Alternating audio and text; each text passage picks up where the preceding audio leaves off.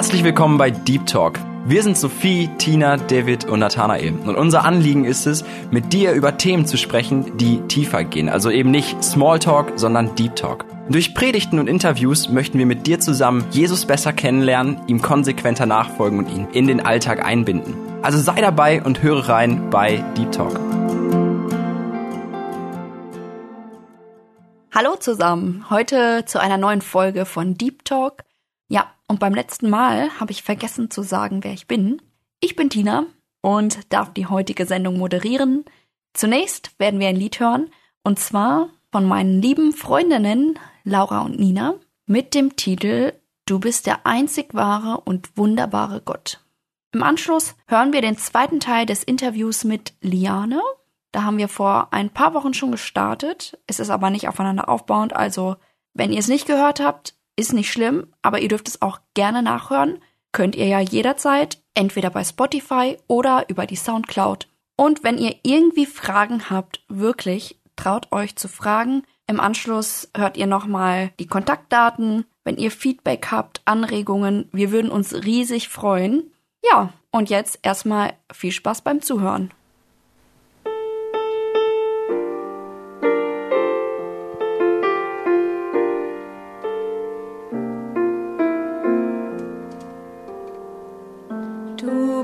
Der Hirte, du willst mein Leben leiten. Du bist der Herr, der mich annimmt jederzeit. Du bist die Zuflucht, wenn Sorgen mich begleiten.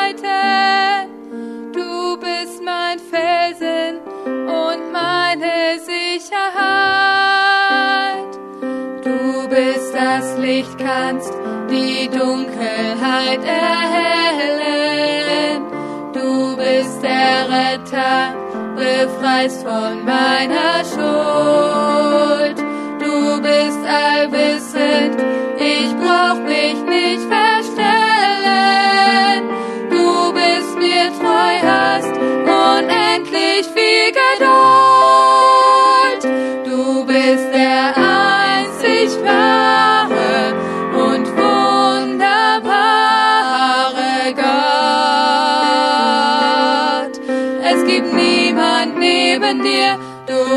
du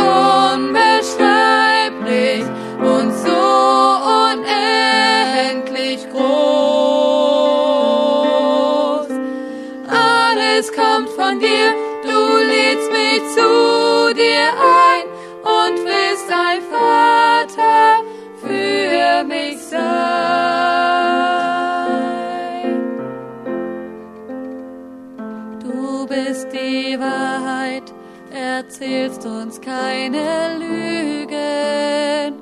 Du bist der Schöpfer, hast alles gut gemacht.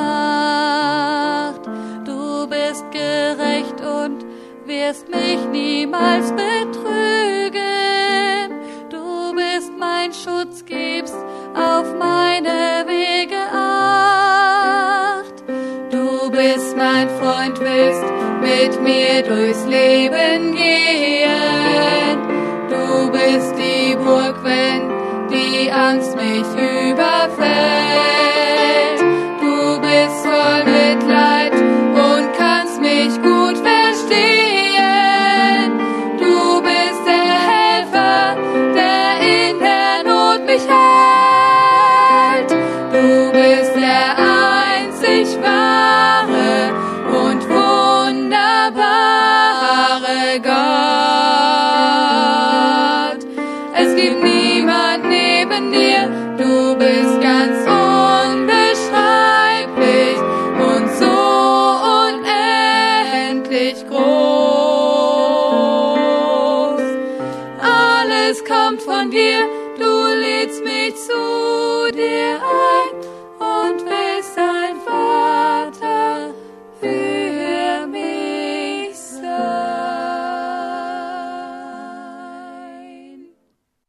Haben heute wieder zu Gast Liane.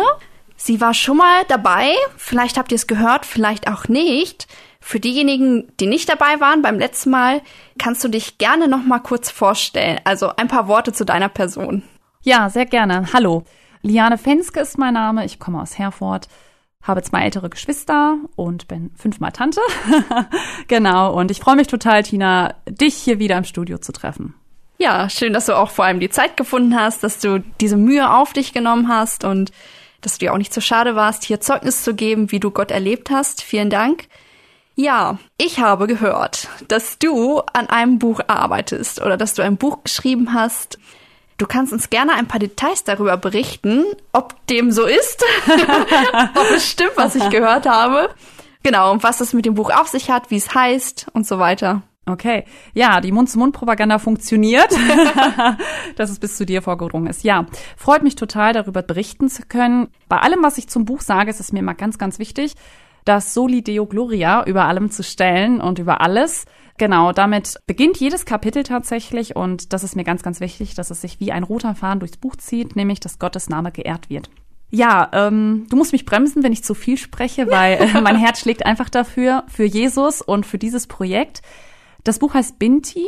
Binti ist arabisch und heißt mein Mädchen oder meine Tochter. Und das ist der schönste Name, der schönste Titel, den Gott seinem Kind geben kann, seiner Tochter.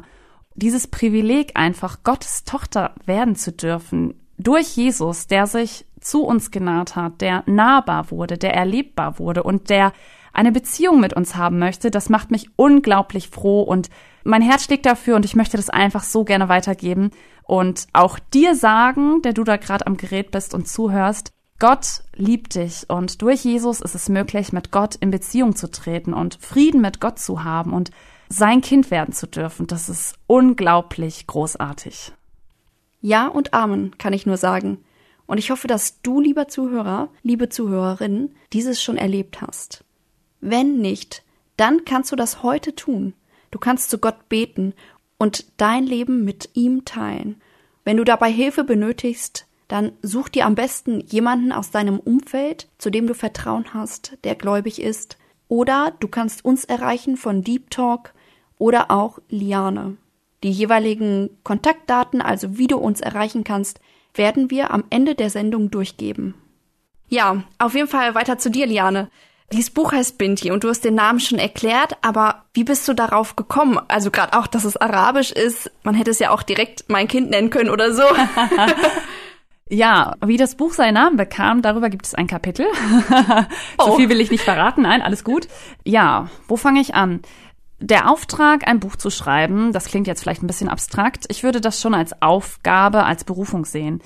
Das kam kurz nach meiner Bekehrung. In der ersten Sitzung habe ich erzählt, dass ich mich mit 15 bewusst für Jesus entschieden habe. Und damals fing ich an, ihn zu fragen, was denn meine Lebensaufgabe sei. Das muss ja nicht immer gleich so etwas sein. Das kann ja auch alles Mögliche sein. Und viele Projekte sind ja auch nur für eine kurze Zeit dran.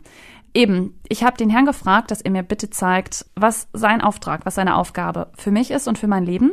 Und in einer stillen Zeit hat Gott mir klar gemacht, ich soll ein Buch schreiben. Ich kann euch das heute nicht mehr so erklären. Ich war ja eben 15, 16 vielleicht.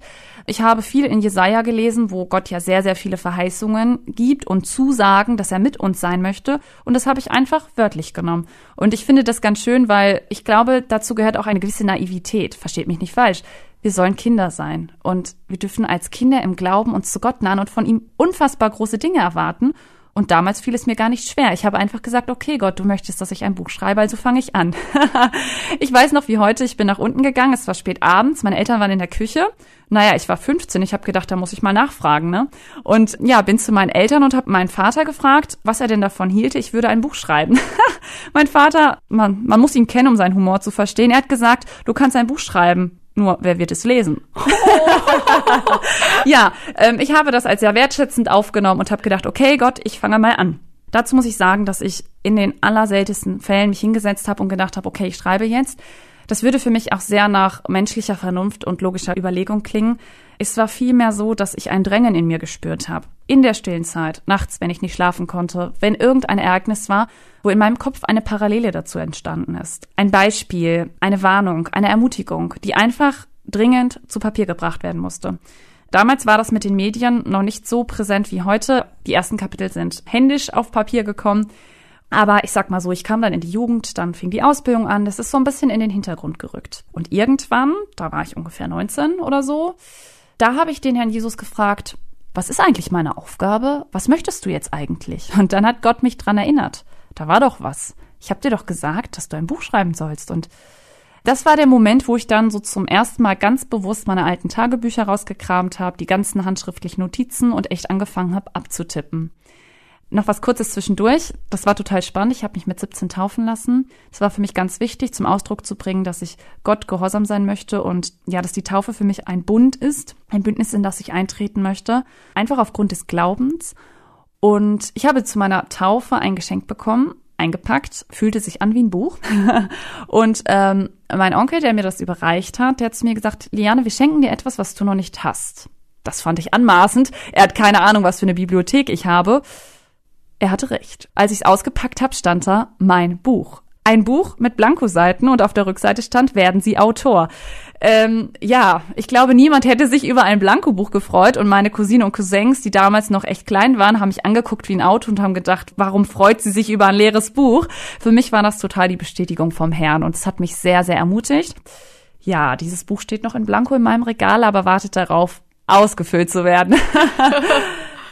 Ja, finde ich ganz interessant. Bei dir war das ja auch nach deiner Bekehrung, als du 15 warst, dass Gott dir dieses Buch irgendwie aufs Herz gelegt hat. Ich glaube, das kommt häufig. Also bei mir war das auch, ich habe mich mit 14 Jahren bekehrt und ich hatte irgendwie auch von Anfang an dieses Brennen für die Mission. Ich hätte zwar nie gedacht, dass es die Radiomission sein wird, habe eher so an Afrika oder so gedacht, aber interessant, wie Gott manchmal auch so Berufungen auch schon von Beginn an irgendwie einen dahin führt. Ja, was auch interessant ist, Du bist mittlerweile 27 und als du diesen Auftrag bekommen hast, warst du 15 Jahre. Da liegt ja schon eine große Zeitspanne zwischen. Und ich glaube, Gott hat dir diese Zeit auch einfach aufs Herz gelegt oder hat dich in der Zeit geformt, um das auch so niederschreiben zu können. Also bei Gott ist es nicht immer so von einem Tag auf den anderen, dass etwas passiert, sondern er gibt auch die Zeit. Was jetzt ganz spannend wäre zu erfahren, worum geht es denn in diesem Buch? Also, wie bist du zu dem Ganzen gekommen? Wofür diese ganze Zeit? Ja, sehr berechtigte Frage. Ähm, Gott schreibt Geschichte, auch mit dir und mit mir. Und es ist wirklich faszinierend, ihn dabei zu beobachten, muss ich sagen. Mein großes Anliegen war immer wieder, dass Gott, ich habe es ein bisschen poetisch ausgedrückt, bitte nimm die Feder in deiner Hand. Und das ist mir total wichtig, dass Gott Geschichte schreibt. Und das beschränkt sich sicherlich nicht nur auf ein Buch, sondern er schreibt Geschichte mit, mit deinem und mit meinem Leben. Der Untertitel von dem Buch Binti ist, weil er dein Vater ist. Und das drückt ein bisschen die Hauptbotschaft aus. Es geht in dem Buch um die persönliche Beziehung zu Jesus, zu Gott als Vater und einfach das Leben, das ganz praktische Leben als Gottes Tochter. Und dabei kommen ganz, ganz viele Alltagsepisoden zur Sprache. Themen wie Gelassenheit, Zufriedenheit, ja, den roten Faden nicht verlieren, ne? Manchmal geht's ja drunter und drüber. Oder auch Zeit mit Gott, stille Zeit. Wie könnte ich das am besten pflegen? Also mein großes Anliegen ist damit, Menschen, Frauen, Bintis zu ermutigen in der Nachfolge mit Jesus und mein Herz schlägt dafür und ich habe die große Sehnsucht und das ist mein Gebetsanliegen, dass Frauen, ungeachtet dessen, woher sie kommen, in diesem Buch Gott kennenlernen und eine Chance haben zu begreifen, welches Privileg es ist, zu Gottes Familie zu gehören. Und natürlich dürfen auch Männer dieses Buch lesen, das ist keine Frage. Das hat mich mal ein Vater gefragt. Äh, selbstverständlich. Ich glaube, dass ganz, ganz viele Sachen einfach für Gottes Familie gelten. Natürlich gibt es auch ein paar frauenspezifische Themen. Das ist aber überhaupt kein Thema. Für mich ist das Buch eine Chance, Menschen von Jesus zu erzählen, Menschen die frohe Botschaft weiterzugeben. Ich habe aber auch das Anliegen zu zeigen, nicht durch mich, aber einfach durch das, was Gott tut, dass es kein Max Mustermann Christen gibt. Wir alle haben Stärken und Schwächen und wir alle haben Erfolg und wir scheitern. Und ich finde es sehr, sehr wichtig und ermutigend, wenn ich selber ein Buch lese, zu merken, hey, der Autor ist auch nur Mensch. Und wenn er mir Einblick in sein Leben gibt, Stellen, an denen er immer wieder scheitert, wo er aber durch Gottes Gnade Sieg haben darf, Sünden, von denen er bewahrt wurde, oder auch Dinge, in die er immer wieder reinfällt und mit Lösungsmöglichkeiten, also mit einem Ausblick. Und das dann irgendwie als praktische Anwendung für mein Leben. Aus solchen Büchern zehre ich am meisten. Und es hat mal jemand gesagt, Mensch, haben wir nur noch Bücher aus Amerika? Oder gibt's noch in unseren eigenen Reihen Menschen, die mit Jesus leben und das zu Papier bringen? Das war nicht mein Motiv, das hat mir der Verlag nur so äh, weitergeleitet. Ja, dass eben ich schon in unseren Kreisen einen Bedarf sehe. Ein Bedarf, authentisch das aufzuschreiben, so wie es wirklich ist. Unverschönt. Und ich muss sagen, dass ich damit auch ein Stück von mir preisgebe, auf jeden Fall. Ich mache mich angreifbar, aber nur das, was aus dem Herzen kommt, geht ins Herz hinein. Und das Buch fängt an mit der Ausgangslage, die wir alle haben, vom Waisen zum Wunschkind. In den Klageliedern wird es sehr schön ausgedrückt. Wir sind wie Waisen ohne einen Vater. Und Gott lädt dich aber ein, sein Kind zu werden, weil er sagt, wie viel ihn aber aufnahm, den gab er das Anrecht, Kinder Gottes zu werden, denen, die an seinen Namen glauben. Und dann Schritte mit Jesus zu machen, ganz praktisch im Alltag. Das Buch endet mit dem Kapitel Danke. Danke, Vater. Und das ist mir total wichtig, dass einfach diese Dankbarkeit, Jesus nachzufolgen, ansteckend ist. Und dass das einfach, ja, möglichst wie ein Lauffeuer werden kann. Dass einfach wir uns gegenseitig ermutigen in der Nachfolge mit dem Kapitel auch Maranatha, Jesus kommt. Wow, das hört sich auch immer vielversprechend an. Also, ich glaube, ich muss meine Mädels aus der Jugend dazu begeistern, dass wir das Buch zusammen lesen. Wie viel Kapitel hat es denn? Wir sind derzeit noch im Lektorat. Ich hoffe, dass wir das in den nächsten Wochen abschließen ja, mit Gottes Hilfe und durch seine Gnade. Corona hat natürlich auch was mit unseren Fristen gemacht, aber ähm, davon wollten wir uns jetzt nicht unterkriegen lassen. Wir gehen einfach zuversichtlich weiter und dürfen wirklich erleben, wie Gott Gnade gibt und Gelingen schenkt. Im Moment arbeiten wir auf Hochtouren. Das heißt, du hast heute sehr großes Glück, weil die Lektorin am Nachmittag verhindert ist. Habe ich gedacht, das ist unsere Chance, Tina.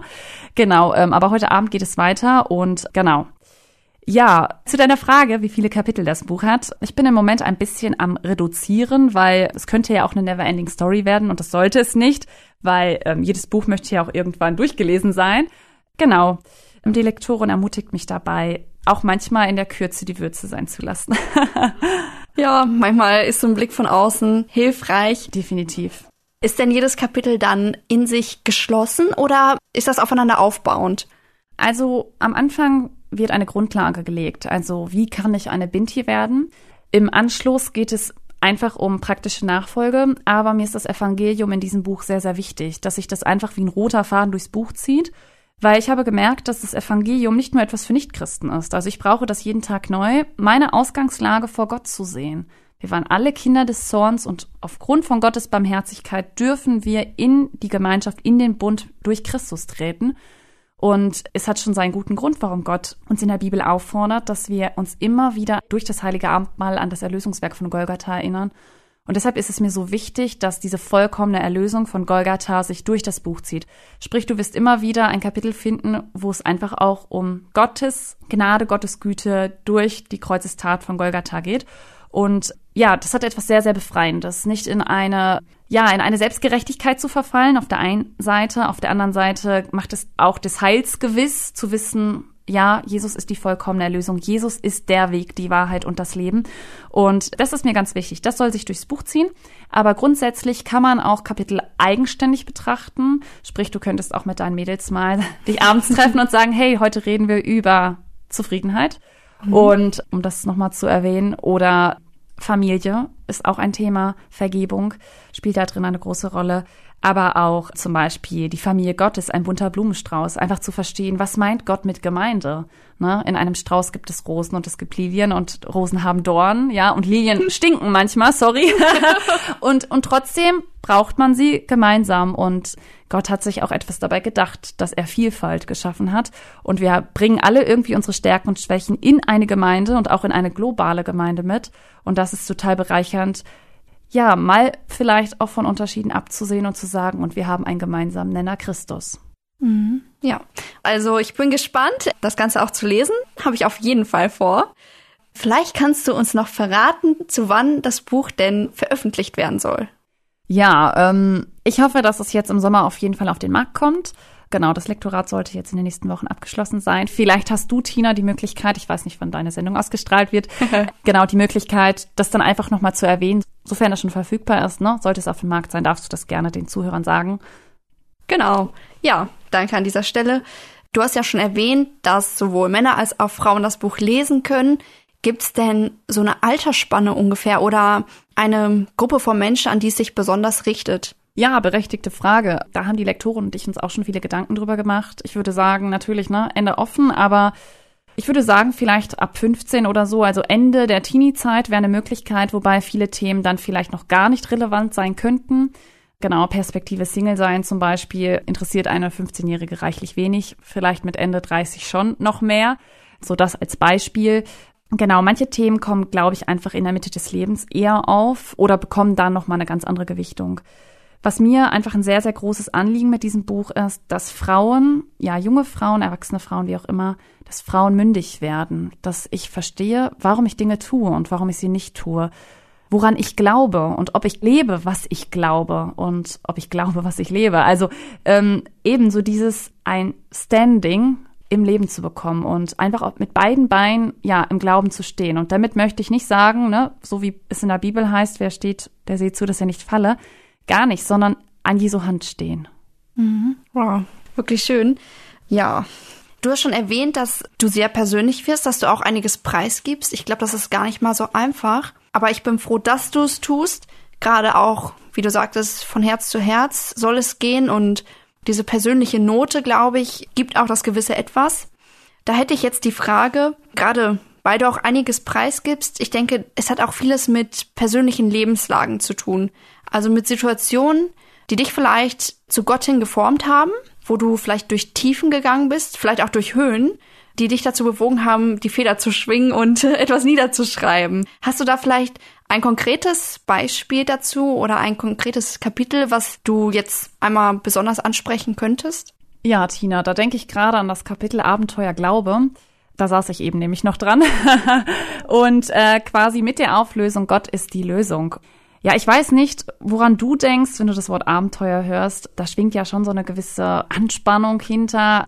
Adrenalin, aber auch so vielleicht ein gewisses Problem, vor dem man steht, wofür man eben eine Lösung braucht. Und da steht mir eine Episode aus meinem Leben vor Augen. Das war auf dem Weg nach Ägypten.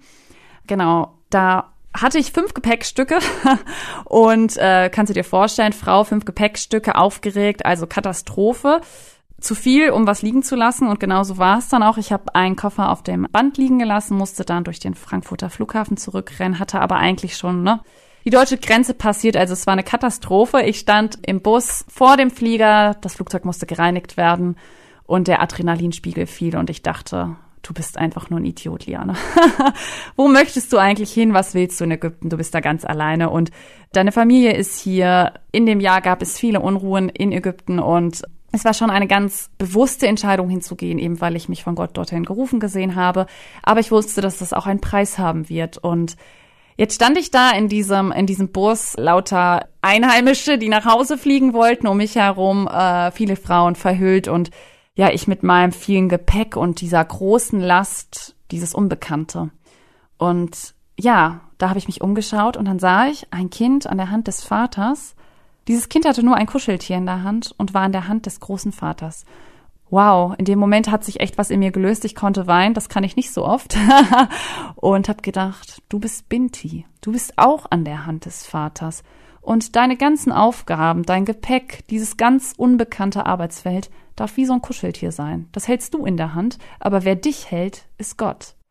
Und das hat mich richtig froh gemacht, das hat mich befreit und hat ganz viel Verantwortung von mir genommen. Die durfte ich einfach auf Gottes Schulter legen und das hat mich sehr, sehr froh gemacht. Als wir dann im Flugzeug saßen, war irgendwie klar, dass sieben Passagiere ihr Gepäck abgegeben hatten und nicht da waren oder so. Also ja, solche Stories kennt man, das macht einen nicht unbedingt entspannter. Aber ich durfte in Gott wieder meinen Halt finden und sagen, okay, Gott geht mit. Und diese Konstante wünsche ich dir. Wir stehen immer wieder im ja, im Alltag vor Herausforderungen, vor Veränderungen und ja, auch jetzt diese Krise, in der wir stehen, schafft Unsicherheit. Auch bei einem Kind Gottes. Und sich erstmal das einzugestehen, ist, glaube ich, der erste Schritt zu sagen, hey, ich habe auch Angst. Ja, vieles ist ungewiss. Aber Jesus Christus ist derselbe gestern, heute und in Ewigkeit. Und das macht einfach froh. Das gibt Mut. Ja, und dann vielleicht noch mal ein Schwank aus, aus Ägypten dann. da hatte ich an einem Nachmittag vor, einen Kuchen zu backen für eine Missionarin, die Geburtstag hatte. Und man muss sich das so vorstellen, ich war in Nagada, Oberägypten. Ja, das zweitärmste Dorf in Ägypten, entsprechende Zivilisation und Entwicklung in dem Land, in diesem Dorf. Die Bildung entsprechend und auch das Gesundheitssystem, keine asphaltierten Straßen, die Menschen reiten auf Eseln und Männer tragen Kleider und Turban. Ja, ich war an diesem Nachmittag alleine auf unserer Etage und es gab mehrere Wohnungen von verschiedenen Missionaren eben. Und ich wollte diese Torte als Überraschung backen und war dann quasi zwischen den verschiedenen Wohnungen am Hantieren, weil in einer Wohnung war der Mixer und in der anderen das Mehl und in der dritten die Hefe so ungefähr. Also sprich, ich habe immer wieder Türen aufgelassen, um ja hin und her zu huschen und dann in der letzten Wohnung so ungefähr den Backofen zu bedienen. Man muss sich das einmal so vorstellen, in der Mitte ist quasi der Aufzug, der zu allen Etagen führt, also sprich dem ganzen Haus zugänglich ist und wir waren ganz oben. Unsere Etage mündete dann eine Treppe dran, die quasi zum Dach, zur Dachterrasse geführt hat. Das heißt, jeder hätte überall immer reinkommen können. Also es war jetzt einfach alles offen. Ich habe mich aber ziemlich wohl gefühlt und habe gedacht, okay, super, ich lasse die Türen auf, immer dieses ewige Auf- und Abschließen war am Backen und hatte aber dann gerade meine Wohnungstür zu und hörte halt Rufe. Und wir wurden im Dorf oft Sister genannt und ich habe Rufe gehört, die wie Sister klangen. Und auf einmal war es ganz, ganz komisch. Ich habe eine ganz merkwürdige Unruhe gespürt in meinem Herzen und die Mahnung zu beten. Okay, ich habe mich hingekniet, habe gebetet. Ich wusste nicht, um was es geht, habe einfach Gott um Schutz gebeten und habe weitergebacken. Ja, und irgendwann hörte ich den Fahrstuhl, der hat sich immer mit so einem Gong angemeldet, wenn er auf unserer Station war und auf unserer Etage. Ich machte die Tür auf in der Erwartung, eine der Missionarinnen zu treffen. Und auf einmal schaute mich ganz entsetzt ein Mann im Turban an und langem Gewand und er huschte nur so die Treppe rauf auf die Dachterrasse. Ich habe mir da nicht viel weiter bei gedacht. Hab nur irgendwie ganz komisch Hello gesagt und die Tür wieder zugemacht. Er war entsprechend verwirrt wie ich. Genau, ich stand dann weiter in der Küche, habe alles fertig gemacht und habe danach auch der ganzen Begebenheit keine weitere Bedeutung zugemessen. Am Abend saßen wir dann bei gemütlicher Kaffeerunde, als dann eine der Missionaren sagte, heute wurde bei uns auf der Dachterrasse ein Dieb gefasst. Er sitzt jetzt im Gefängnis. In dem Moment muss mir alle Farbe aus dem Gesicht gewichen sein. Und ich habe gedacht, wow, war das der Mann, dem du noch Hallo gesagt hast? Ich weiß es nicht wir können uns vorstellen, dass die Kriminalität in so einem Land eine andere ist und es ist eine Leichtigkeit wahrscheinlich, eine naive Deutsche zu überfallen, die da oben alleine ist. Ich habe für mich gemerkt, Gott hat mich beschützt. Dieses Drängen zum Gebet hatte einen Grund. Und ja, ich muss ehrlich sagen, in dem Moment hat mich ganz große Angst überkommen, wobei das Problem ja eigentlich gelöst war und ich war ja quasi schon aus der Gefahrenzone heraus. Aber es hat mich bewegt, dass Gott ja seine schützende Hand über mir hielt. Und ich muss sagen, in den nächsten Tagen war mir eigentlich eher danach, den Rückflug zu buchen. Äh, also mich hat Angst die nächsten Tage wirklich begleitet. Da ist mir aber mal Johannes 16, 33 sehr wichtig geworden, wo Jesus einfach sagt, in der Welt habt ihr Angst. Ja, Gott bagatellisiert nicht dein Angstempfinden. Du darfst Angst haben. Aber Gott lässt dich mit deiner Angst nicht alleine. Er gibt dir einen Zuspruch und sagt, sei getrost, ich habe die Welt überwunden. Und auf diesen Sieg von Golgatha durfte ich mich berufen und auch immer wieder sagen, Gott, du bist mein Schutz. Ich bin nirgendwo so sicher wie bei dir. Und ja, mir geschieht nichts außerhalb deines Wirkungsbereiches. Also du hast alles im Griff. Du bist der Höchste. Dir will ich vertrauen. Und dieses Bittgebetslied von Wesley hat mich sehr oft ermutigt. Jesus Heiland meiner Seele, also ein ganz altes Kirchenlied. Ja. Wirklich schön. Das freut mich, dass du so deine Erfahrungen teilst und vor allem, wie Gott da gewirkt hat. Du hast auch schon ein bisschen erzählt, dass du in Ägypten warst und du warst nicht einfach so dort, sondern es war eine Missionszeit. Du hast auch schon erzählt, dass Gott dich dorthin berufen hat. Erzähl uns doch gern mal ein bisschen darüber, wie das Ganze zustande gekommen ist. Was mich jetzt auch interessiert hat, wie alt du gewesen bist, äh, auch gerade in dieser Situation. Ja, genau. Ja, ich bin mit 24 nach Ägypten gegangen. Mir ist es an dieser Stelle ganz wichtig. Ich sprach noch an diesem Wochenende mit einer jungen Frau, die ja begeistert war von, von dem, worüber wir gesprochen hatten und meinte so, hey, das muss ich unbedingt auch machen nach meiner Ausbildung. Da möchte ich gerne ein Nachwort zu geben. Und zwar, mach das nur, wenn du berufen bist. Geh nicht einfach aus reiner Abenteuerlust irgendwo hin. Natürlich braucht es eine gewisse Neugierde. Es braucht Mut und es braucht auch, ja, Spaß an der Freude, so etwas zu machen und auch etwas zu wagen. Aber mach es nur, wenn Gott dir eine offene Tür schenkt, weil Mission verändert dich. Darüber solltest du dir im Klaren sein. Die Frage ist, inwiefern? Du kommst verändert nach Hause und es ist schön, wenn man auch wieder ganz neu auf, auf Dinge schauen kann, die für uns hier absolut selbstverständlich sind beispielsweise. Aber geh nicht ins Ausland, um irgendwie Freiheit auskosten zu wollen. Vielleicht auch etwas, was in Rebellion arten könnte. Sei einfach ganz ehrlich vor Gott und wenn du Gott deine Interessen bringst, wenn du Gott ja auch so eine Frage konkret vorlegst, wenn dir da schon irgendwie ein Missionsfeld vor Augen ist, wenn du eine Vision hast, eine Idee, was du gerne machen würdest, bring das Gott. Und wenn Gott dir grünes Licht gibt, dann weißt du, alles, was mir begegnet, muss an Gott vorbei. Gott geht mit, Gott beschützt mich. Und was nicht heißt, dass immer alles irgendwie blande läuft. Aber du weißt dann einfach, dass du nicht nur aus purer Neugierde oder aus, ja, Eigensinn irgendwas gemacht hast, sondern du weißt dann einfach, dass du dich von Gott geführt siehst.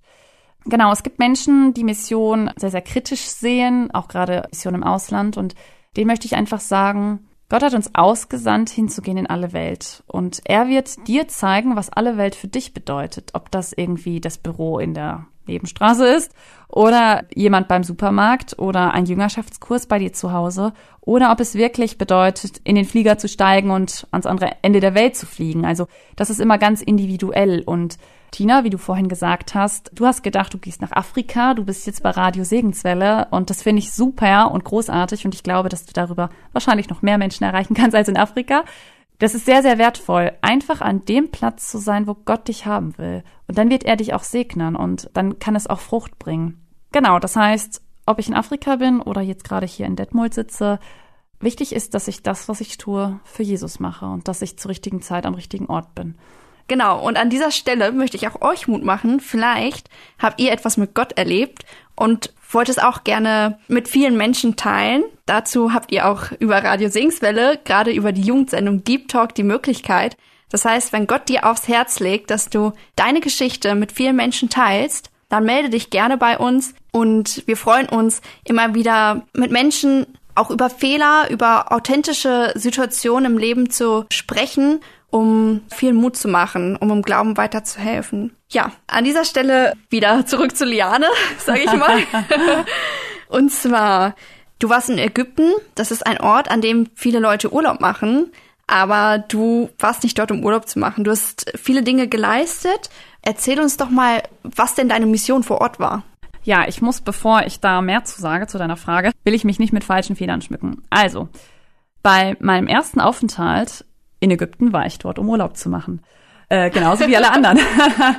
und ich muss dir sagen, ich habe mich ganz schön mies gefühlt. Ich weiß es nicht. Also wahrscheinlich hat Gott da schon angefangen, etwas in meinem Herzen zu bewirken, vorzubereiten. Ich habe mich den ganzen Urlaub über nicht wohl gefühlt. Ich war mit meinen Eltern dort und habe so alles gemacht, was Touristen in Ägypten machen, behaupte ich mal.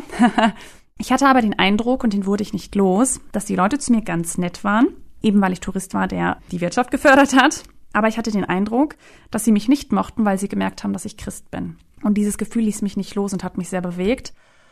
Und das hat sich dann darin bestätigt, nach unserem Urlaub in Ägypten habe ich von Open Doors Post bekommen, wo die gerade ganz aktuell über die Situation der verfolgten Glaubensgeschwister in Ägypten berichtet haben. Und ich kann dir sagen, das hat mich getroffen, echt in Mark und Bein. Das hat mich ganz schön, das hat mich richtig mürbe gemacht. Ich habe mich richtig hässlich gefühlt dafür, dass ich da Urlaub mache, wo andere Glaubensgeschwister leiden, weil sie an Jesus glauben. Und damals kam es zu einer Vorsatzbildung, nämlich ich mache nicht mehr dort Urlaub, wo Glaubensgeschwister Schwierigkeiten haben, wo sie um Jesu Willen verfolgt werden. Und dann war der Wunsch geboren, ich habe gesagt, Herr Jesus, wenn du mir noch einmal die Chance gibst, nach Ägypten zu gehen, dann möchte ich deinem Volk dienen. Da möchte ich etwas für dein Reich tun. Und ja, das hat Gott gehört. Für mich war es ein besonderes Vorrecht. Es geht hier nicht um Wiedergutmachen. Ich habe nichts falsch gemacht durch meinen Urlaub, versteht mich bitte nicht falsch. Ich möchte auch niemanden zu irgendwas ermutigen. Das ist einfach nur, ja, es ist ja eine persönliche Note, wie ich der Sache den Wert beimesse, wo ich jetzt Urlaub mache oder wo nicht. Aber du darfst das gerne auch einfach mal für dich überdenken anhand welcher Kriterien du dein Urlaubsland auswählst. So viel dazu. Ja, Tina, und jetzt zu deiner Frage, ähm, was meine eigentliche Aufgabe war. Da ich Kinderkrankenschwester bin, war es mir ganz wichtig, dass ich irgendwie auch mit meinem Beruf Jesus dienen kann. Die Mission am Nil hat dort ein Nilspital und schwerpunktmäßig eine Kinderintensivstation für Frühgeborene. Ja, wer hätte das gedacht? Besser konnte es ja gar nicht passen, wo ich mich einfach mit einbringen durfte, Schüler praktisch mit anleiten konnte, ihnen zeigen konnte, wie Frühgeborenen und Neugeborenenpflege nach europäischem Standard aussehen kann und einfach abzugleichen, was können die gut umsetzen, was kann ich vielleicht auch von denen lernen. Ja, minimalistisch zu arbeiten in unserer Wegwerfgesellschaft war schon schwer beeindruckend. Ja, nicht immer nach allem und jedem irgendwie sich die Handschuhe zu wechseln und alles Mögliche wegzuschmeißen. Es ist beeindruckend, wie viele Dinge sich auskochen lassen und einfach wiederverwendbar sind, weil es die Ressourcen nicht anders hergeben. Ja, was mir ein sehr großes Anliegen war, dort den Menschen zu zeigen, dass Jesus sie lieb hat. Das war mein Motiv und ihn einfach zu zeigen, hey, ich bin nicht besser. Man hat mir, bevor ich ausgereist bin, den Tipp gegeben, nicht gleich am ersten Tag zu sagen, was alles auf dieser Station schief läuft und was man optimieren kann, sondern einfach erstmal eine von ihnen zu werden. Und wenn Sie mich als gleichwertig sehen und wenn Sie mich als eine Kollegin, als Mitarbeiterin schätzen, dann kann ich ansatzweise meine Ideen einbringen. Und dieser Rat hat mir sehr geholfen. A, nicht am ersten Tag meine Koffer zu packen, nachdem ich den desolaten Zustand, ja, naja, nach europäischem Intensivstationszustand, ne, darin gemessen äh, gesehen habe. Und B, hat es mir geholfen, mich erstmal hineinzufühlen. Was, was denken die? Was bewegt die? Ja, mich mit ihnen auf den Fußboden zu setzen und in Flipflops meinen Dienst zu machen. Eine ganz besondere Herausforderung und auch immer wieder einfach auch für Kinder, wo wir nicht weiter wissen und wo einfach die Gegebenheiten so sind, dass wir nichts mehr machen können, einfach für diese Kinder und Eltern zu beten. Das war was ganz Besonderes. Wow. Habt ihr euch denn da in Ägypten dann auf Englisch verständigt? Ähm, die Ärzte und die, die ähm, eine gute Schulbildung genossen haben, die konnten Englisch, wobei wir uns eigentlich schwerpunktmäßig über die Sprache der Liebe ausgetauscht haben, mit Händen und Füßen. Und ich habe vorher etwas Arabisch gelernt, genau. Wow, okay. Und du hast ja auch erwähnt, man müsste auch so werden wie sie. Hast du dann auch die Kleidung getragen? Also auch, ich weiß nicht, Turbane oder wie auch immer? Ähm, die Frauen dort im Dorf tragen Galabias, also das sind so ganz einfache Kleider. Die habe ich gerne getragen, aber damit geht man weniger auf die Straße. Also die meisten Frauen haben in dem Dorf tatsächlich einfach einen langen Rock getragen und eher langarmige Oberteile. Genau, dadurch haben wir uns erstmal nicht groß voneinander unterschieden. Was ich einfach lernen konnte, ist, okay, wie gestalten die ihre Pause, mit ihnen in die Mensa zu gehen, mit ihnen gemeinsam zu essen, mit ihnen aus einer Tasse zu trinken. Das war erstmal eine, ja, eine ganz besondere Erfahrung. Die Kultur gibt es einfach her, dass sie viel mehr Gemeinschaft leben als Individualismus, wie wir hier. Sprich, wenn auf meiner Flasche mein Name draufsteht, interessiert das niemanden. oh. Die wird einfach mal rumgereicht für alle, die Durst haben. Und ich habe sehr viel Gemeinschaft gelernt. Und wenn ich heute drüber nachdenke, ich erinnere mich noch sehr gut auf meinem Heimatflug nach Hause, saß ich eben wie die anderen Touristen, wie die anderen Ägypter im Flughafen auf dem Fußboden. Das würde ich in Deutschland vielleicht nicht unbedingt machen. Und wenn ich heute drüber nachdenke, muss ich schmunzeln. Ich habe mit der Soldatin neben mir meine Knoppers geteilt. Also ich glaube, das würde ich heute nicht unbedingt tun. Aber da war es einfach total normal. Bevor du was auspackst, deine Tüte Chips, auch wenn die richtig klein ist, dann fragst du erstmal in der Runde und du fragst mindestens dreimal. okay, ja, gut zu wissen. Das ist auch immer, glaube ich, die Herausforderung, wenn man mit anderen Kulturen zusammen ist, wenn man in die Mission geht, dass man sich irgendwie doch erkundigen muss, wie ist das dort oder dass man vor allem ganz viel lernt. An der Stelle kann ich ein Buch empfehlen, äh, Menschen aus verschiedenen Kulturen verstehen.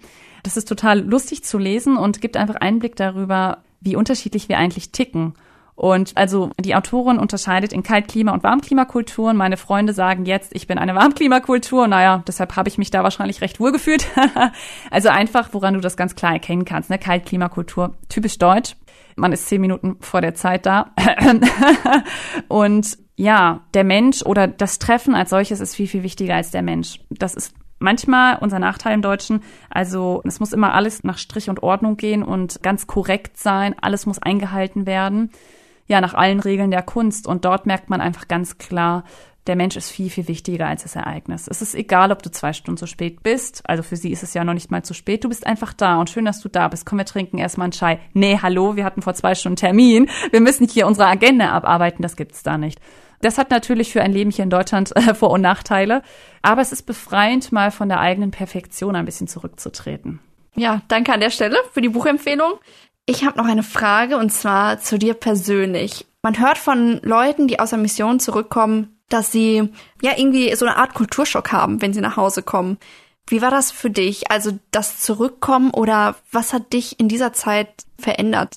Dazu muss ich sagen, als ich dort in Ägypten ankam, haben mich ganz viele Leute, ganz viele Einheimische angefragt, erzähl uns etwas über deinen Kulturschock. Und ich habe die angeguckt und habe gedacht, ich habe keinen. Das hat die ziemlich verwundert. Das mag aber auch dem geschuldet sein, dass ich vorher schon in Afrika im Urlaub war oder auch für einen anderen Missionseinsatz unterwegs war und schon vielleicht ein bisschen was von Land und Leute gesehen habe. Dementsprechend hatte ich aber einen umso härteren Kulturschock, als ich wieder nach Deutschland kam. Damit hätte ich im Leben nicht gerechnet. Auf dem Heimweg vom Frankfurter Flughafen sind wir angehalten und waren kurz einkaufen und ich bin einfach mal mitgegangen. Und es waren ja wirklich nur drei Monate. Und ich bin in so einen ganz normalen Supermarkt reingegangen und ich war einfach nur entsetzt. Entsetzt darüber, dass wir fünf Regale mit Schokolade haben und sieben Regale mit salzig und süß und ich weiß nicht was. Also wirklich Dinge, die man, wenn man mal ehrlich ist, ja eigentlich nicht braucht. Also diese, ich war es einfach nur noch gewohnt, dass es einen kleinen Shop gibt mit Grundnahrungsmitteln wie Eier, Milch und Brot. Käse, Wurst und die ganzen Sachen haben wir teilweise gar nicht gehabt oder eben eher rar. Und es hat mich einfach nur geplättet. Es war kurz vor Weihnachten dieser übermäßige Konsum, die ganzen Feiern. Sorry, es war widerlich. Also das, ich habe einfach gemerkt, das will ich gar nicht. Ich denke fast, man muss jedes Jahr einmal nach Afrika, um quasi ein bisschen zu erden und wieder eine gute Balance in seinem eigenen Konsumverhalten zu bekommen. Das nur so mal am Rande. Natürlich merke ich auch, dass sich das bei mir wieder einschleicht. Ne? Es ist ganz klar, jeder will irgendwie Gastfreundschaft zeigen. Zeige ich sie mit einer Torte oder mit drei Torten? Das ist jetzt die Frage. Ich denke, da ist eine gute Gratwanderung auch ganz gesund. Einfach zu sagen, hey, ich zeige dem anderen Gastfreundschaft, indem ich für ihn da bin, indem ich mich ihm widme. Und er bekommt natürlich auch was Gutes, ne, für Leib und Seele. Aber muss es immer so viel sein? Ja, vielen Dank auch für diesen Gedankenanstoß. Da möchte ich uns auch Mut machen, das ist wirklich gar nicht mal so einfach, glaube ich, nochmal neu über alles nachzudenken, vielleicht auch um nochmal viel dankbarer zu werden. Ja, die Zeit ist jetzt super schnell vergangen. Ich bin echt traurig, dass es jetzt hier schon rum ist. Möchte mich nochmal ganz, ganz herzlich bedanken, Liane, dass du dir die Zeit genommen hast, dass du aus deinem Leben über dein Buch was erzählt hast. Und eine letzte Frage hätte ich jetzt noch. Und zwar, wenn die Zuhörer jetzt so an dich denken, ja, oder nachdem sie das Ganze gehört haben, Vielleicht wollen sie auch gerne für dich beten. Und an der Stelle wäre meine Frage, hast du irgendein Gebetsanliegen, was sie mitnehmen können? Danke, Tina. Ähm, das ist mir sehr wertvoll. Ich möchte mich auch für dieses tolle Gespräch bedanken und einfach für dein Interesse und deinen Austausch. Ich möchte an die Zuhörer appellieren, Binti darf auch deine Geschichte werden und Gott möchte mit dir Geschichte schreiben und ja, Gott wartet auf dich, sofern du noch nicht sein Kind bist.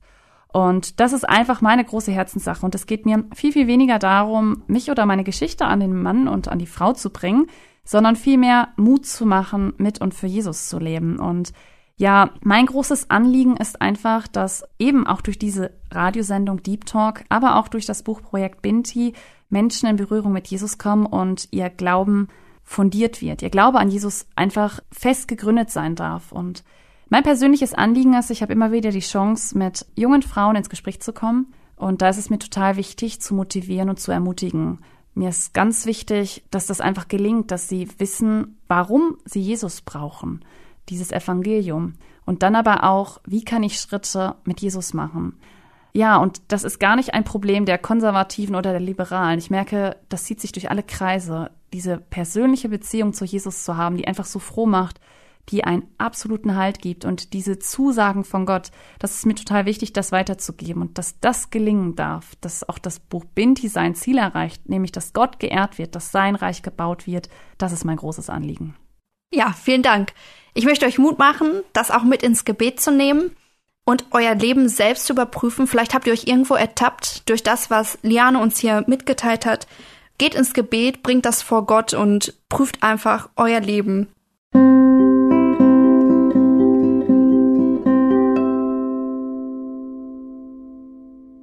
Jetzt möchte ich gerne noch ein paar Infos weitergeben, was das Buch anbetrifft. Es ist nämlich ein wenig Zeit ins Land geflossen und mittlerweile gibt's da mehr Infos. Genau, zum einen, das Buch hat schlussendlich 27 Kapitel und du kannst weitere Informationen auf der Homepage binti.de finden, binti am Ende mit Y. Da findest du auch die Möglichkeit zu einer Vorbestellung und ebenfalls die E-Mail-Adresse, über die du Liane erreichen kannst. An dieser Stelle wünsche ich dir den Segen Gottes, dass du weiter zu ihm hin wachsen kannst und dass du Dinge mit Gott erlebst, nicht weil du Action oder Abenteuer suchst, sondern weil Gott in deinem Leben ist und weil Gott existiert und weil er heute noch aktiv wirkt. Denk dran, für Liane zu beten, gerne auch für Deep Talk. Ich bedanke mich schon mal dafür und möchte sagen, bis zum nächsten Mal, Gott befohlen.